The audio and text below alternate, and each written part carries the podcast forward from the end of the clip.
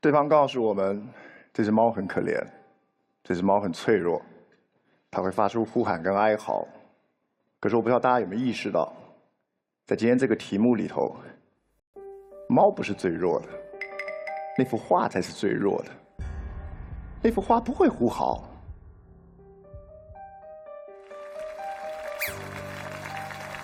那幅画不会求救，那幅画不会移动。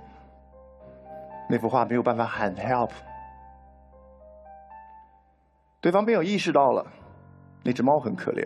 他说：“万一你是那只猫呢？万一你是那幅画呢？”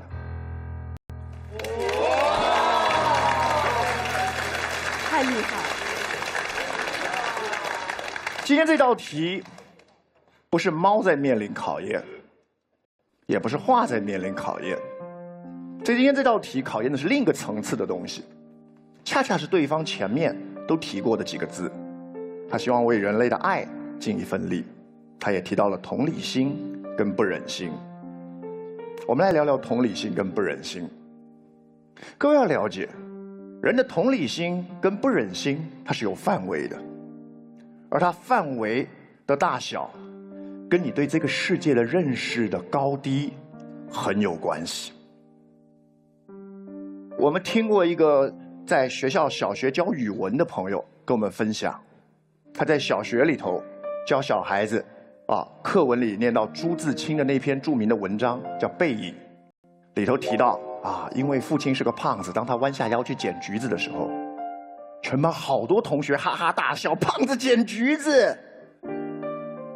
他一开始很错愕，那转念也就懂了，不是这些小孩冷血，是因为他们太年轻了。他不太可能去理，他对这个世界的认识很有限，他没有办法理解到，就是那一段背影里面所提到的伤感，所以他的同理心范围很窄的，不是冷血，是因为他们听不到更遥远的哭声。哇，同样的道理，这世界上你知道，我们的同情心是跟你这个世界的认知，刚刚说过相关。亲人的离去你会难过，隔壁村的死活关我屁事。呃，不好意思，关我屁事。啊，对对对，对，你看你们还会笑，就是什么听不到遥远的哭声啊，对不对？而一个人如果能够做到叫人饥己饥，人逆己逆，我说这个人了不起哦，对不对？因为他对这个世界的认识不在周遭而已。好，猫的叫声跟婴儿是很像的，它是很触及心灵的，它挑动的都是人类最本能的反应啊！看到一只猫被烧死，哇哇，好难过，光想就不敢想象啊！那至于这幅画，啥？八大山人没听过，人名还山名啊？烧了怎么样呢？不是八个人吗？另外七个再画一幅吗？他没感觉。不是因为他冷血，他听不到遥远的哭声。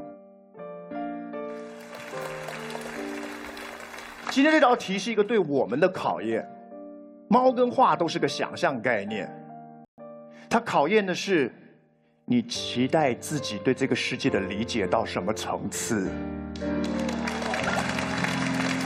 在那一刻，你期待你只能听得懂猫叫。